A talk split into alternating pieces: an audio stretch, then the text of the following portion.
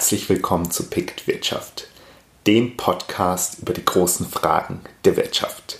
Hier unterhalten wir uns über die großen Themen, die unsere Gesellschaft umtreiben. Falls du den Pict Wirtschaftspodcast hörst und nicht weißt, was dieses Pict eigentlich ist, helfe ich dir jetzt. Pict ist eine Community, in der kluge Köpfe ihre besten Fundstücke aus dem Netz vorstellen. Aktuell gibt es, glaube ich, 19 verschiedene Themenkanäle. Einer dieser Themenkanäle, der heißt Volk und Wirtschaft. Den nutzen wir für diesen Podcast als Themenfundgrube. In der ersten Folge unterhalten wir uns über Wirtschaftswachstum und fragen uns, wie wird Wirtschaftswachstum eigentlich gemessen? Warum brauchen wir aktuell in unserer Gesellschaft dieses Wirtschaftswachstum so dringend oder glauben zumindest es dringend zu brauchen? Wie kommt es eigentlich dazu, dass es Wirtschaftswachstum gibt? Und dann zuletzt auch, was sind eigentlich die Schattenseiten von Wirtschaftswachstum und könnte es vielleicht auch ohne Wachstum gehen? Ich bin Moritz Orent, arbeite für PICT, kümmere mich da vor allem um die Bekanntmachung der Plattform, habe vor bald zehn Jahren Philosophie, VWL und Finanzen studiert und habe mich für die Beantwortung dieser Fragen mit Juri Wallwitz vor ein paar Wochen getroffen. Und Juri stellt sich jetzt gleich mal bei euch vor.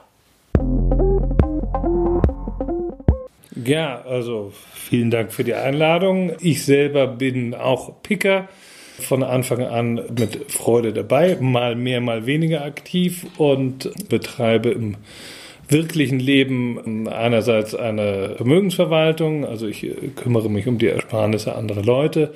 Außerdem schreibe ich ab und zu noch Bücher, zuletzt eine Biografie über einen Mathematiker.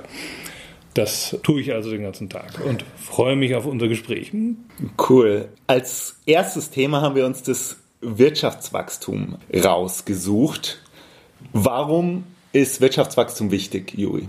Es ist äh, wichtig, weil es die Leute umtreibt. Also die Menschen äh, schauen auf das Wirtschaftswachstum. Dieser, das ist ein Indikator, der sich irgendwann etabliert hat. Und wenn man so einen Indikator hat, auf den alle schauen, dann sollte man selber auch ab und zu draufschauen. Man hat das dieser Tage schön gemerkt, als die ähm, äh, Wachstumszahlen für das letzte Quartal gekommen sind, äh, gestern oder vorgestern, und die also für Deutschland eine Schrumpfung äh, herausgekommen ist und äh, für Japan übrigens auch. Und das ist dann eben eine Nachricht, die es in die Hauptnachrichtensendung um 20 Uhr oder um 19 Uhr, je nach Geschmack, äh, schafft. Äh, das ist der Indikator, auf den alle schauen, der etwas aussagt über den Zustand der Wirtschaft. Wie sinnvoll er ist, darüber reden wir heute. Aber jedenfalls ist er wichtig. Und wie wird er eigentlich gemessen? Wie wird Wirtschaftswachstum gemessen? Was ist genau der Indikator? Also äh, es wird ge gemessen die Summe der Waren und Dienstleistungen, die in einer äh, Volkswirtschaft produziert werden. Ähm, da kann man einmal das, oder muss man wahrscheinlich unterscheiden zwischen nominellem Wachstum und realem Wachstum. Also reale Wachstum ist das, was tatsächlich an äh, Gütern produziert äh, wird. Äh, da wird also wird die Anzahl der Güter produziert. Also wenn im einen Jahr 100 Nägel produziert werden und im nächsten Jahr 200 Nägel, dann hat sich das, das verdoppelt, wenn diese sehr abstrakte Volkswirtschaft sonst nichts macht. Und wenn man über das nominale Wachstum redet, dann äh, misst man Preise, die gezahlt werden. Und das kann natürlich dann durch Inflation hochgehen, durch Deflation runtergehen, ist also nicht so ein so sehr zuverlässiges Maß. Allerdings ist etwas, was eben in Preisen gemessen wird, sehr viel leichter zu messen. Das, äh, deswegen ist das ein Maß, was gerne zur Hand genommen wird. Also eigentlich wichtiger ist das reale Wachstum, einfacher zu messen das nominelle genau. Wachstum. Das reale Wachstum sagt einfach aus, wie viele Nägel wir zur Verfügung ja. haben und wenn wir mehr Nägel haben, dann können wir stolz äh, sein. Stolz sein. sein. dann, dann haben wir was geschafft. Und warum macht es jetzt alle nervös, wenn die Wirtschaft schrumpft. Also warum brauchen wir Wirtschaftswachstum? Ja, das ist, also viele Philosophen haben äh, oder auch Ökonomen durchaus haben gesagt, naja, äh, irgendwann muss es doch äh, reichen und im Grunde ist ja Deutschland ein reiches Land, in dem es den meisten Leuten irgendwie gut geht. Warum brauchen wir trotzdem noch eins? Also das, das hat mehrere Gründe. Das eine ist zum Beispiel Beschäftigung. Ähm, der Mensch hat die Tendenz, sich immer wieder neue Sachen auszudenken, wie er es einfacher machen kann. Weil der, der Mensch ist im Grunde ein fauler Hund und denkt sich immer, äh, ach, äh, äh, kann ich das nicht irgendwie mir eine Maschine ausdenken, die das macht, was ich gerade mache. Und äh, diese Art von Innovation führt dazu, dass immer mehr Tätigkeiten von Maschinen gemacht werden. Das heißt, äh, da fällt Beschäftigung weg. Und diese quasi Innovation, ähm, die muss sich ausgleichen durch ein Wirtschaftswachstum, in dem eben einfach mehr gemacht wird, braucht man dann auf der anderen Seite wieder Arbeitsplätze. Aber würde, würde die Wirtschaftsleistung gleich bleiben und wir einfach durch Innovation immer mehr über Maschinen machen, dann würden am Ende immer mehr Leute ihre Arbeit äh, verlieren. Und da wir uns in unserer westlichen Gesellschaft jedenfalls über Arbeit dann doch irgendwo definieren und als glücklich nur gelten kann, äh, wer äh, um, um 9 Uhr oder auch schon um 7 Uhr äh, antritt und, äh, und eine sozialversicherungspflichtige Tätigkeit nachgeht, ist das einfach äh, nötig, dass die Wirtschaft so ein bisschen wächst fürs, für die Beschäftigung. Okay, gibt es sonst noch Gründe oder ist es eigentlich, wenn wir sagen, wir brauchen die Beschäftigung nicht mehr, dann. Ähm ja, es, es, gibt, es gibt noch eine äh, andere Gründe. Warum muss man Wohlstand schaffen? Da gibt es bei, bei Adam Smith äh, schon die eindeutige äh, Aussage, dass eben Wohlstand erst ein gewisser Wohlstand überhaupt eine zivilisierte Existenz ermöglicht. Das ist, äh, wenn jemand einfach arm ist und sich nichts leisten kann, äh, hat er eben einen enormen Druck einen seelischen, einen sozialen, ich weiß nicht, Druck und kann, wird eben leichter zu unmoralischen Handlungen äh, äh, verführt. Adam Smith war Professor für Moralphilosophie und äh, das war natürlich sein Schlimmstes, dass die Menschen unmoralisch werden. Also es hat schon, schon auch so, so diese moralische Geschichte, dass man eben den Wohlstand äh, schaffen muss für die Menschen, damit ja. sie nicht unzivilisiert sind. Okay. Aber wie hat er das verstanden? Weil, also Adam Smith, glaube ich, war 18. Jahrhundert, oder? Ja. 1700 irgendwas hat er seinen Wohlstand der Nation geschrieben. Genau. Und seitdem ist ja schon eine ganze Menge passiert. Und mhm. äh, was er unter Not verstanden hat, ist ja heute in Deutschland nur noch sehr selten anzutreffen. Genau. Also bei uns äh, hat mehr oder minder jeder ein Dach über dem Kopf und hat äh, zu essen. Ja. Niemand erfriert im Winter und so. Äh, das, das waren natürlich Dinge, die im äh, 18. Jahrhundert äh, an der äh, Tagesordnung waren. Insofern ist das, ist das in der Tat heute eine, eine andere Geschichte. Äh, die, heute ist es mehr so eine, eine Sache, dass man eben möchte, dass es den Kindern mal besser geht. Selbst wenn man eben selber irgendwie äh, eher arm ist äh, äh, und diese Armut definiert sich dann halt immer relativ zu dem, was die anderen haben. Das ist Armut ist etwas, was nicht in absoluten Beträgen definiert wird. Man möchte, dass es den Kindern mal besser geht und deswegen hat man diesen, ähm, diesen Drang, dass ja, es mehr werden soll äh, in der eigenen Familie und äh, äh, a fortiori, wenn das alle machen, dann eben auch äh, schaffen alle irgendwie mehr und das Bruttoinlandsprodukt äh, steigt. Was damit noch zusammenhängt, äh, wenn also das Wirtschaftswachstum oder die, die wirtschaftliche Leistung in einem Land, also das Bruttoinlandsprodukt, wenn das gleich bleibt und jetzt möchte der eine mehr, weil er findet, ich bin arm, mir geht's dreckig und meinen Kindern soll es besser gehen. Jetzt äh, will der mehr für sich. Wenn jetzt der Kuchen insgesamt gleich bleibt, heißt das, dass er bei jemand anderem kleiner werden muss. Und damit haben natürlich hat der Mensch grundsätzlich ein Problem, wenn er was abgeben soll. Also ist man besser bedient, wenn man ein gewisses Wachstum hat, weil dann hat man was zu verteilen. Wir haben uns ja auch äh, kurz mal angeschaut, wie in der Geschichte das Wachstum so war. Und es ist ja ein relativ modernes Phänomen. Also wenn man von Christi Geburt bis heute sich das anschaut, ist ja erst so seit 300 Jahren irgendwie wirklich Wachstum da. Und vor Christi Geburt war es auch nicht viel besser. ja. Und wie, also, äh, wie, wie sind Sie dann vorher ohne Wachstum ausgekommen? Ja, da war das Heilsversprechen eben ein anderes. Da hat man eben gesagt, naja, äh, hier auf Erden ist es eben ein Jammertal.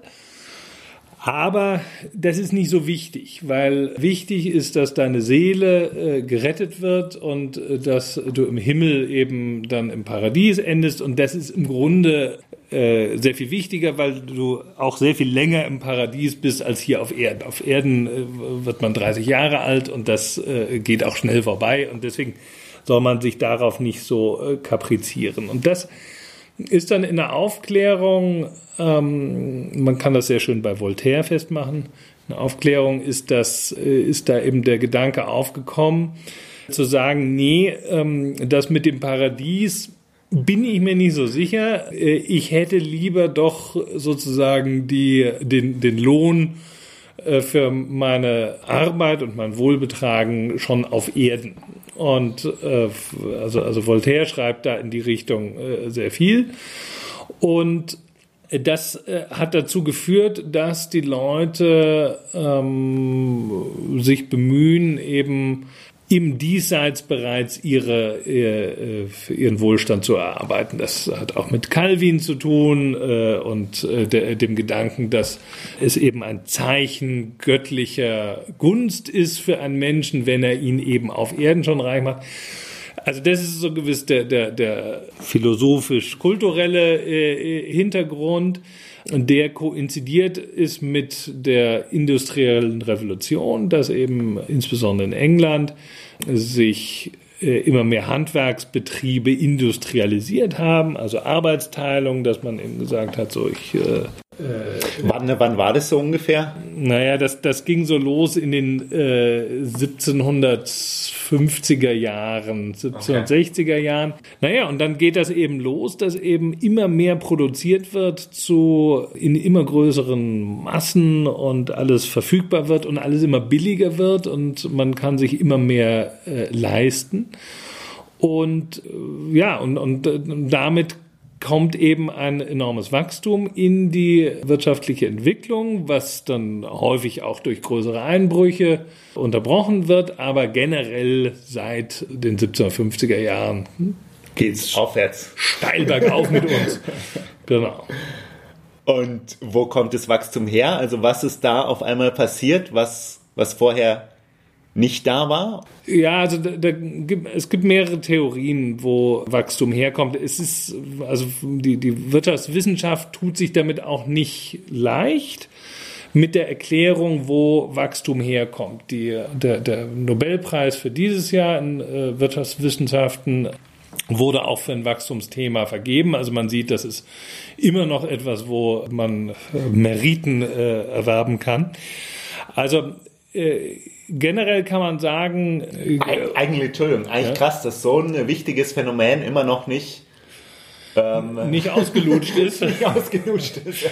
Nee, es ist, äh, ja, weil, wenn es so einfach wäre, äh, dann, dann wäre es wahrscheinlich langweilig in der Wirtschaft. Also, es gibt im, im Prinzip gibt's zwei äh, Denkschulen. Die eine geht auf äh, Josef Schumpeter wahrscheinlich zurück der hat gesagt, äh, Wachstum ist dem Unternehmer äh, geschuldet. Der Unternehmer setzt sich hin und denkt sich ein neues Produkt aus oder eine neue Produktionsweise, wie es eben einfacher und billiger geht. Ja. Oder einen neuen Vertriebskanal ja. oder er schafft überhaupt einen ganz neuen Markt, ja, so, mhm. so, so, so ein iPhone oder so. Den Markt gab es vorher nicht. Heute wissen wir alle, es geht gar nicht mehr ohne ohne das Smartphone. Und also der, der Unternehmer ist eben jemand, der irgendeine Innovation macht und äh, damit das äh, zwar auch andere Ältere verdrängt, aber damit hebt er die Wirtschaft insgesamt auf ein, auf ein anderes Niveau. weil das Produkt quasi besser ist und mehr mehr Nutzen stiftet. Genau, es äh, stiftet mehr Nutzen, dass man, dass man, äh, was ich, das äh, ein Auto statt einer Pferdekutsche hat und damit kann man einfach weiterfahren und äh, äh, ist schneller, muss, ist schneller und überhaupt äh, leider stinkt es, aber ja. aber gut, die Pferde haben auch gestunken. Ja. gesünder gestunken. ähm, naja, also ist es auch nicht so, dass jede Innovation gut ist, aber, aber, aber es gibt sie. Damit können dann eben mehr Leute weiterfahren und plötzlich können eben Urlaubsziele in Italien erreicht werden und es können äh, äh, können Dinge transportiert werden, billiger und äh, es ist einfach mehr, mehr Handel und Wandel durch das Auto dann. So, und Dagegen, auf der anderen Seite gibt es ein Modell, die sagen, es ist eben im Grunde Kapitalakkumulation. Was ist darunter zu verstehen? Naja, Maschinen. Wenn halt immer mehr Maschinen dastehen, immer, und die Maschinen sind halt das Kapital einer, eines Unternehmens, dann kann es billiger und mehr produzieren und, äh, und so entsteht dann äh, das, das Wachstum. Wenn mehr Maschinen dastehen, wird mehr produziert, okay. ist einfach der Kapitalstock, an dem es dann hängt. Und äh, je größer der Kapitalstock oder je besser äh, er ist, desto, desto größer der Wohlstand. Und Klingt für mich jetzt erstmal logisch.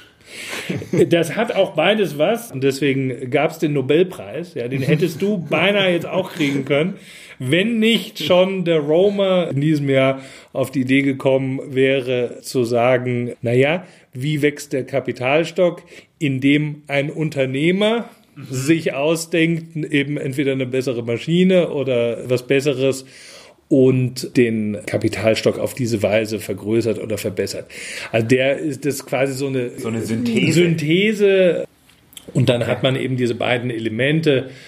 Findest du, es klingt schlüssig insgesamt? Wenn man sich die Geschichte anschaut, ähm, stimmt das auch. In der Renaissance und im äh, Mittelalter gab es kleine Handwerker, aber nicht wirklich Unternehmer, die sich grundsätzlich was Neues ausgedacht haben. Diesen findigen Unternehmer, der sein eigener Herr auch ist, den äh, gibt es eben erst seit dem ja, 18. Äh, Jahrhundert wo die Leute dann eben auch so selbstbewusst sein, äh, selbstbewusst waren gegenüber dem Adel, dass, dass sie eben ja ihr eigenes Ding, ihre eigene Fabrik gemacht haben. Und insofern passt das in die historische, in den historischen Ablauf wahrscheinlich auch ganz gut rein, dass es eben damals die Unternehmer aufgekommen sind, die dann Kapital akkumuliert haben.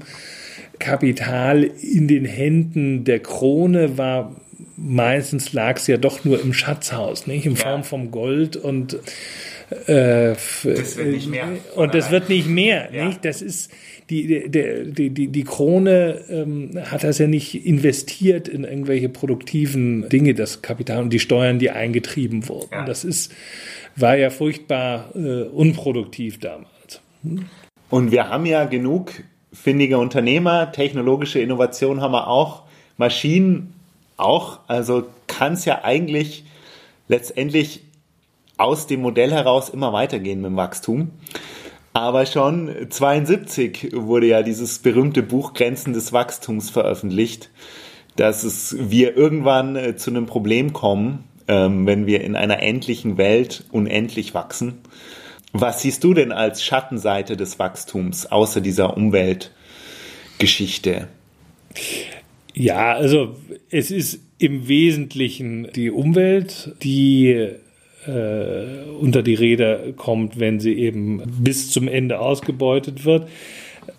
Da kann man allerdings auch als Ökonom durchaus auch was dagegen unternehmen. Man kann natürlich diese, ähm, diese Kosten, die quasi der Allgemeinheit aufgebürdet werden, kann man natürlich auch mit Steuern sozusagen bepreisen und diesen Verbrauch von Umwelt kann man auch diejenigen, die davon profitieren, äh, durchaus bezahlen lassen. Aber es ähm, funktioniert ja nicht so richtig. In der EU wird es ja probiert, oder mit diesen die CO2-Steuer. Äh, ja, ja ähm, also aber es geht in die richtige Richtung, so wie ja. auch die CO2-Steuer, dass eben einfach äh, Benzin teuer ist. Ökosteuer hieß das, glaube ich, Ja. äh, damals, als es eingeführt wurde, dass man einfach CO2-Ausstoß äh, ja, besteuert.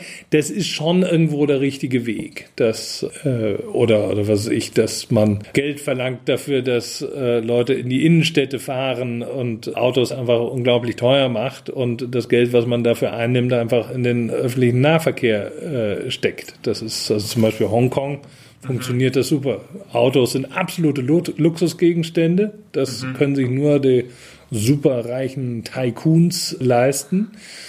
Und äh, dieses Geld wird gesteckt in den öffentlichen Nahverkehr, der fantastisch funktioniert da, super billig ist und alle zwei Minuten kommt irgendein Bus oder eine U-Bahn und auf die Weise braucht dann auch kein Mensch ein Auto. Äh, Grenzen des Wachstums. Also es ist vollkommen offensichtlich, Ja. dass man nicht unbegrenzt auf Kosten einer endlichen Natur wachsen kann. Wachstum kann weitergehen natürlich auf qualitativer äh, Basis, dass ich eben nicht mehr äh, Ressourcen verbrauche für Dinge, die ich trotzdem besser mache. Also äh, dass Zum man Beispiel? zum Beispiel, dass denselben Siliziumverbrauch habe für meine Chips, aber die Chips eben trotzdem irgendwann doppelt so schnell laufen im Computer.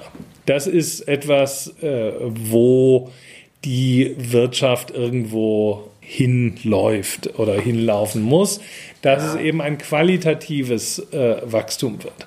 Dass man eben Dinge wie äh, Recycling gut bezahlt, sodass das dann auch passiert, dass man eben die, die, die Ressourcen, die nicht mehr gebraucht werden, auch wieder in den, ähm, äh, in den, in den Kreislauf bringt. Also das, das ist die Richtung, in äh, der Wachstum möglich ist. Auch Bisher ist es ja auch noch nicht gelungen, so richtig Wirtschaftswachstum von Ressourcenverbrauch zu entkoppeln. Ja, also gut, es gibt natürlich äh, in Deutschland gab es natürlich so Dinge wie die Energiewende, heißt das jetzt, Ja. glaube ich. Also wir haben hier mittlerweile 30 Prozent unseres Energieverbrauchs, um die äh, in der Größenordnung, der aus erneuerbaren Energien kommt. Also da passiert schon was. Es ist nur leider eben viel zu wenig, weil natürlich auch in Deutschland die politisch sensiblen Dinge wie etwa äh, der Autoverkehr eben Oder tendenziell Flugverkehr. oder Flugverkehr oder was. Da, da äh, hat man sich nicht rangetraut und die und in anderen Ländern ist es natürlich auch so, dass, dass äh, vieles auch nicht passiert.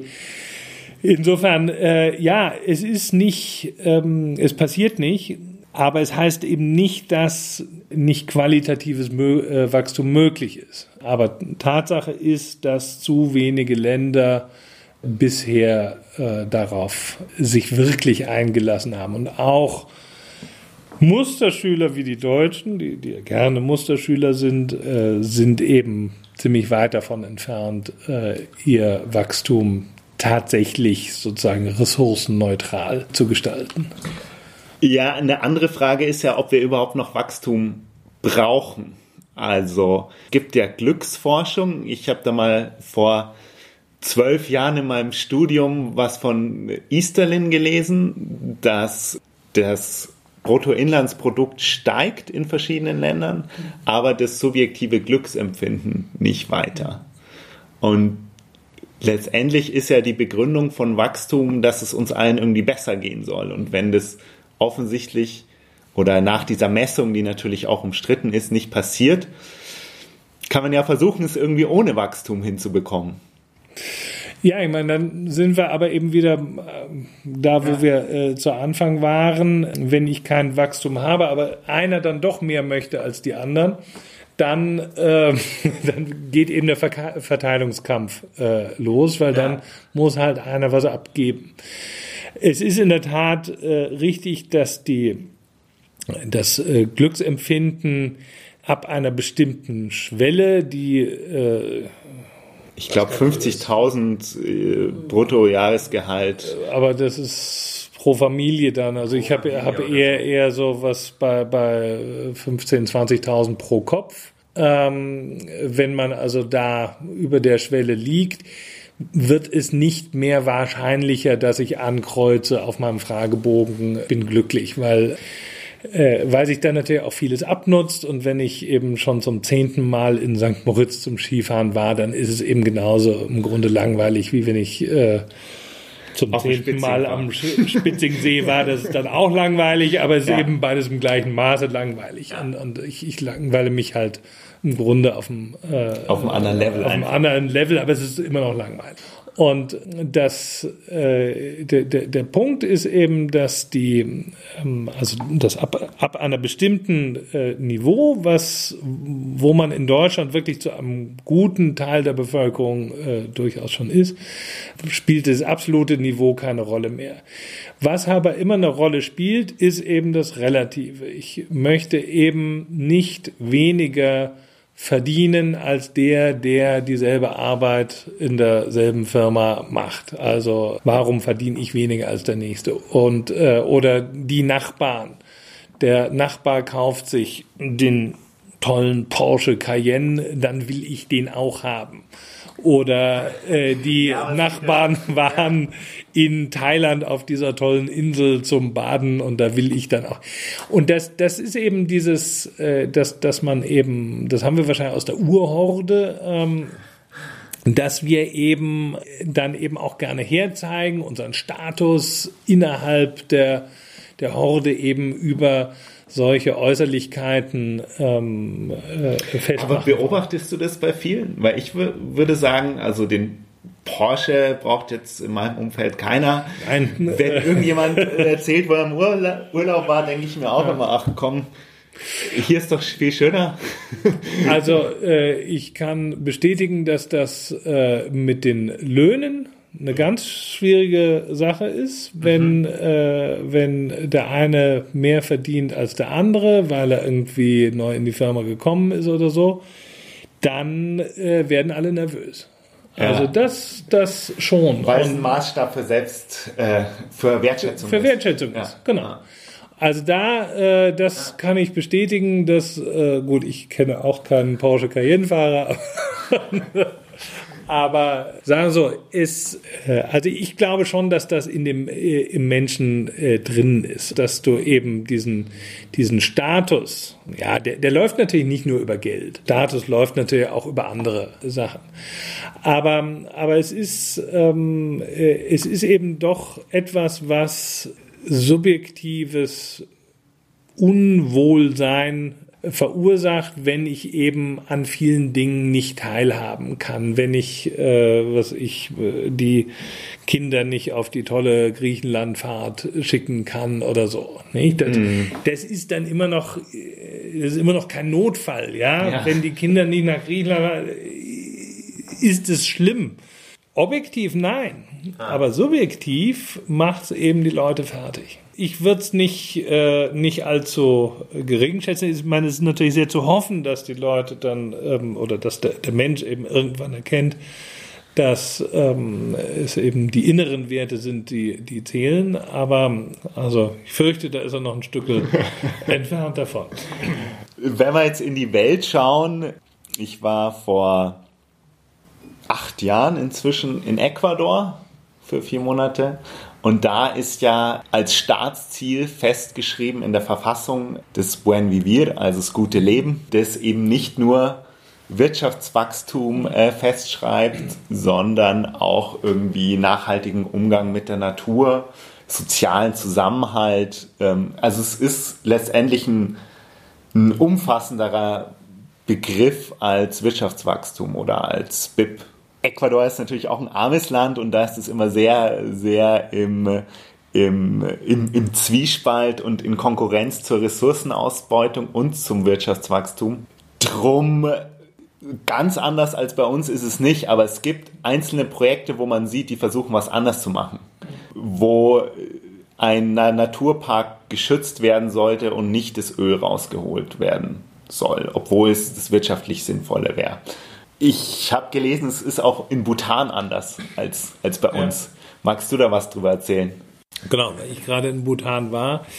Die versuchen eben auch ihren staatlichen Fortschritt über einen Glücksindex und nicht so sehr über das Bruttoinlandsprodukt äh, zu messen, was ein richtiger Ansatz ist und ähm, was als Leitidee durchaus auch äh, vorhanden ist in dem Land. Also das wird viel Wert auf Ökologie gelegt und überall äh, stehen Schilder, dass man eben sein Plastik nicht wegwerfen soll. Es wird auf organische Lebensmittelproduktion großer Wert gelegt und das nehme ich den Leuten auch ab da. Also das ist kein, kein bloßer Marketing-Gag, um äh, ansonsten grün wählende Westeuropäer zu sich ins Land als Touristen zu locken. Also das ist schon, das ist schon real. Sie sind auch sehr stolz darauf, dass sie ein CO2-positives Land sind. Also es, es, ist ja nun zu drei Vierteln bewaldet da und äh, ist es, auch nicht 700.000 so Einwohner und es ist nicht so schwierig und sie haben halt ihre Elektrizität wird halt alles mit Staudämmen, also Wasserkraft. Mhm äh, erzeugt. Von daher haben sie an, äh, sind sie nicht CO2-neutral, sondern CO2-positiv, muss man ja auch mal sagen. Das ist, ist auch gut. Elektrizität ist auch ihr größter Exportartikel. Also das ist als Leitidee äh, verankert und ist auch sinnvoll. Es hat, ohne dass ich da jetzt äh, tiefer eingestiegen bin, Allerdings äh, ist das wieder so ein bisschen auch zurückgestutzt worden, weil es wohl zu Korruption geführt hat, okay. dass eben wahrscheinlich auch irgendwelche Gelder dann für das persönliche Glück mehr umgeleitet wurden als für das allgemeine. Glück ist ja auch schwer zu definieren und ja. für mein Glück brauche ich jetzt eben äh, dies und das. Das ist natürlich so ein, so ein schwammiger Paragraph und äh, jeder dort weiß natürlich auch irgendwie sehr genau, was er verdient und äh, welche Trinkgelder er von den Touristen äh, irgendwo erwartet. Aber äh, abgesehen davon ist es ein äh, Land, wo die Leute auch überhaupt nicht aggressiv sind, eben mit ihren Versuch, Dinge zu verkaufen. Also die Laden Inhaber versuchen einem nicht Dinge aufzuschwätzen und eben auch das mit dem äh, Interesse am Trinkgeld ist sehr diskret gehandhabt. Also diese Betonung des Glücks als Staatsziel hat jedenfalls nicht geschadet. Und äh, das ist etwas, was, was wir uns hier wahrscheinlich auch hinter die Ohren schreiben können, dass es eben auch Wichtigeres gibt als Geld. Weil Geld ist eben dann am Ende nur Geld. Und wenn es mal ein bisschen weniger ist, ja, es ist nur Geld. Und das ist natürlich als Vermögensverwalter immer äh, schwierig zu sagen den Leuten, hey, es ist nur Geld, äh, ist jetzt halt ein bisschen weniger, aber also das, das, das ist halt einfach die, die, die Sache, dass, dass eben so ein Staat das durchaus auch mal vorleben kann. Wie weit er da gegen die menschliche Natur äh, ankommt, weiß ich nicht, aber versuchen kann man In Bhutan hat es nicht geschadet. Ja, schön. Jetzt vielleicht als, als Abschluss, wenn du jetzt in Deutschland aus irgendeinem Zufall, aus irgendeinem Notstand heraus Diktator wärst, was würdest du tun in Bezug auf Wachstum? Würdest du es einfach so weiterlaufen lassen wie bisher oder würdest du irgendwelche Einschränkungen treffen? Jetzt muss ich mich outen, darüber habe ich mir noch nie Gedanken gemacht, was ich machen würde, wenn ich Diktator wäre. Also ähm, ich denke mal, dass, dass ein äh, moderates Wachstum durchaus positiv ist aus den äh, genannten äh, Gründen, aber es muss sich aus den ebenfalls genannten Gründen halt einfach auf ein qualitatives Wachstum umbauen. Und das, das ist etwas, wo wir auch in Deutschland einfach noch sehr in, am Anfang stehen. Idealerweise wäre es natürlich, wenn ich Diktator von Europa wäre, weil ja. es ist eben leider auch etwas, was natürlich sehr, ein sehr internationales Ding ist, wo man, äh, wo man die anderen auch mit ins Boot holen muss.